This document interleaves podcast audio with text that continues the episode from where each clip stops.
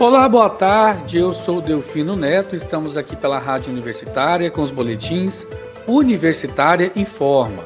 Hoje é terça-feira, 19 de outubro de 2021.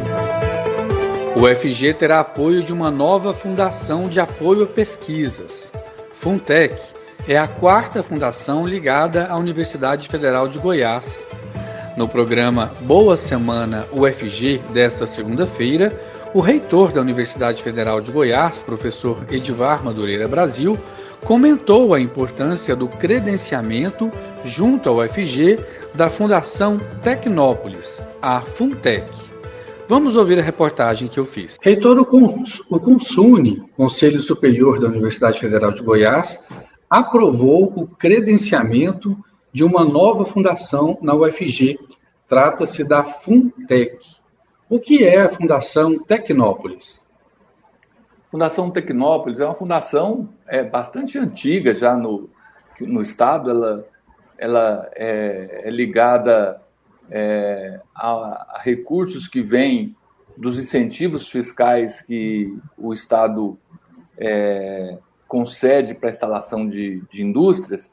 E a Funtec tem uma característica muito especial, é uma fundação voltada para a inovação. E após uma longa discussão com, com várias unidades acadêmicas, é, perceberam na Funtec uma possibilidade a mais, né? além da Fundação RTVE, da Fundac, que é do Hospital das Clínicas, e da FUNAP, mais uma fundação é, vai ser credenciada para ser fundação de apoio. E aí os nossos pesquisadores, professores e técnicos poderão também submeter projetos né, e captar recursos através da, da Funtec. É, ela tem algumas facilidades que as outras três fundações nossas não têm, e isso foi o que motivou. Né? Isso é reflexo, Delfino, do, do desenvolvimento da universidade. Pode parecer estranho para alguns, né? A Universidade Federal de Goiás, as suas fundações são fundações de apoio de outras universidades, né? E a universidade também busca uma outra fundação para apoiar a própria universidade. Isso vem da complexidade das atividades da universidade. E é muito positivo, mais uma fundação, uma fundação aqui do Estado, muito bem dirigida pelo professor Lázaro Eurípides Xavier, que foi vice-reitor da, da UFG, ele que está à frente dessa, dessa fundação. E nós temos assento nessa, nessa fundação como é, um dos instituidores, né?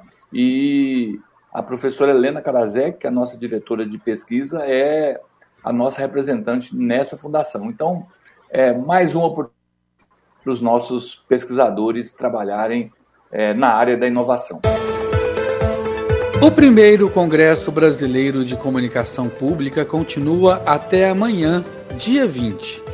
Em painel realizado nesta segunda-feira, o professor da UNB, Universidade de Brasília, Fernando Paulino, enfatizou que a comunicação pública somente se dá em ambientes democráticos e demonstrou preocupação com a necessidade premente de um orçamento para as emissoras públicas de rádio e TV no Brasil. Eu acompanhei a transmissão pelo canal oficial da UFG no YouTube e fiz uma reportagem.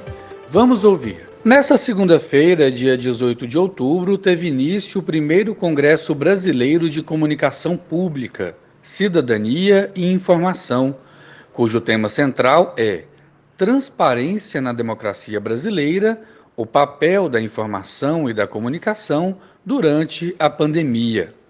O evento segue até a próxima quarta-feira, dia 20, com transmissões ao vivo e gratuitas pelo canal oficial da UFG no YouTube. Durante o segundo painel do dia, que teve como tema Panorama de Experiências e Pesquisas relacionadas à comunicação, o professor da Faculdade de Comunicação da UNB, Universidade de Brasília, Fernando Oliveira Paulino, participou de uma mesa, juntamente com a professora Maria Helena Weber, da Universidade Federal do Rio Grande do Sul. O professor Fernando Paulino é coordenador do Laboratório de Políticas de Comunicação, LAPCOM, e do Programa de Ensino, Pesquisa e Extensão Comunicação Comunitária, da UNB. Em sua fala, o professor dividiu a temática em três grandes momentos.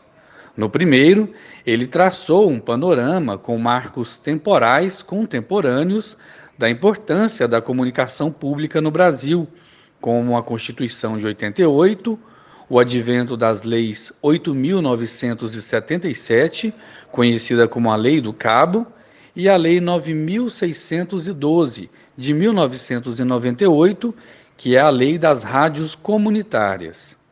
Segundo ele, em todos esses períodos, houve a participação de universitários e universitárias, e a própria criação da EBC, Empresa Brasil de Comunicação, não foi, segundo ele, um presente dado pelo governo federal, mas fruto de muita luta e debate de diversas entidades. Fernando reforçou que a comunicação pública só pode se dar em ambientes democráticos e terminou o primeiro momento lembrando da criação da ABC Pública, Associação Brasileira de Comunicação Pública, criada em 2016. Na segunda parte de sua fala, o professor se dedicou às pesquisas relacionadas à comunicação pública, dando ênfase na ideia de que a gestão e participação da sociedade civil são imprescindíveis. Ele lembrou a necessidade de um orçamento para a comunicação pública. Mas é preciso entender que os princípios de comunicação pública, elas, eles estão mais associados ao público, à sociedade, do que o poder constituído. Então é preciso, e a gente está ainda engateando nesse debate, né, infelizmente, que haja financiamento, haja orçamento para essas práticas, e isso inclui também os serviços como né, o da rádio universitária, a TV universitária, e a possibilidade até, especialmente nesse período que vivemos, de criar instrumentos e programas dedicados à comunicação à cidadania e à comunicação à promoção da saúde. O professor doutor pela UNB deu ênfase também nas questões de proteção aos direitos da criança e do adolescente. Me parece que é, é chave que a gente faça um uso sustentável, saudável das mídias sociais e também criemos condições para educar o público infanto-juvenil e também, claro, o público adulto, mas é, sobretudo o público infanto-juvenil a lidar com essas tecnologias de uma maneira que não coloque em risco a nossa vida em sociedade, né? E que também sirva essas plataformas para difusão é, mais de luz do que de calor, né? Eu acho que é essencial que a gente continue uh, utilizando os recursos, as tecnologias de informação e comunicação, como as emissoras de rádio, por exemplo, da melhor maneira possível para informar a população e isso se traduzir em saúde, qualidade de vida e certamente a partir desse uso mais saudável das mídias sociais, das tecnologias de informação e comunicação, você vai ter mais condições de recuperar a alegria de viver em sociedade, né, muitas vezes perdida para não só o público adulto, chamada terceira idade, mas enfatizando uh, o público infanto-juvenil também ter expectativas e esperanças de uma vida melhor.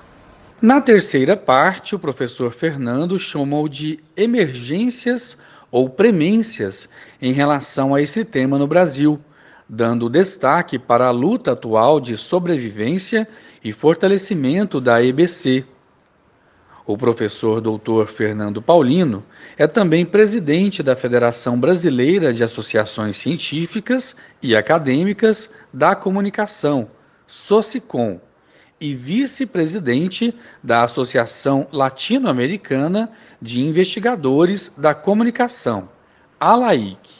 O primeiro Congresso Brasileiro de Comunicação Pública, Cidadania e Informação prossegue até a próxima quarta-feira dia 20 de outubro, com transmissões ao vivo em formato de lives no canal oficial da UFG no YouTube. Chegamos ao fim do boletim Universitário em Forma das 15 horas de hoje, terça-feira, 19 de outubro de 2021. Outras informações logo mais às 18 horas e 30 minutos. Fique ligado em nossa programação pelo rádio 870 AM, pelo site radio.fg.br e pelo aplicativo Minha UFG. E lembre-se, se for sair de casa, use máscara e mantenha o distanciamento de outras pessoas. Eu sou Delfino Neto para a Rádio Universitária.